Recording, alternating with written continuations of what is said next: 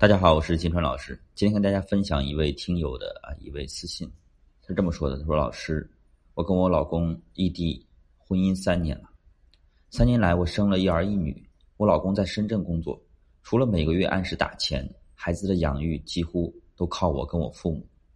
原本呢，我抱着等过了几年老公回来了，一切都好的念头，期待着我们在一起生活的日子。可是最近我发现，老公经常不回我消息。偶尔打电话给他，他也心不在焉的。我偷偷的去深圳看他，到了之后，他还没有下班回来。我从他电脑里看到他跟一个女人露骨的聊天记录，看得出来他们没有见过面。我老公下班回家后看到我，吓了一跳。我拿着电脑问他到底怎么回事他解释说：“我只是太寂寞、太孤单了，想找个人陪伴。”我哭着把电脑砸得稀巴烂，老公一直哄着我。发誓说，他以后再也不会做这样的事情了。希望我能原谅他。我应该原谅他吗，老师？首先呢，非常谢谢这位听友的信任。你心里的委屈，我很能理解。其实你心里早已有了答案。你们有两个孩子，你丈夫呢也并没有做出实质的出轨的行为，所以你想原谅他，因为你舍不得婚姻。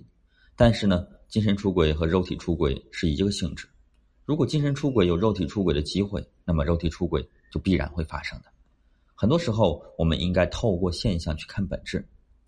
我建议你啊，首先跟你丈夫好好聊聊，了解他出轨的具体原因，到底是因为他耐不住寂寞，还是因为你们夫妻之间存在一些问题？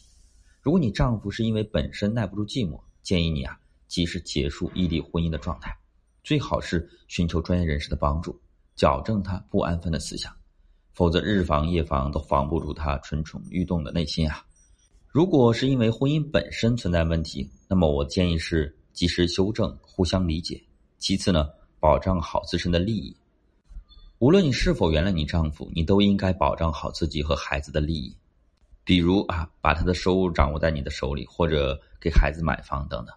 最后呢，异地婚姻肯定不是长久之计，建议尽早结束异地婚姻的这样的状态。婚姻里呢出现问题不可怕，只要好好解决，就能杜绝类似问题再次发生的隐患。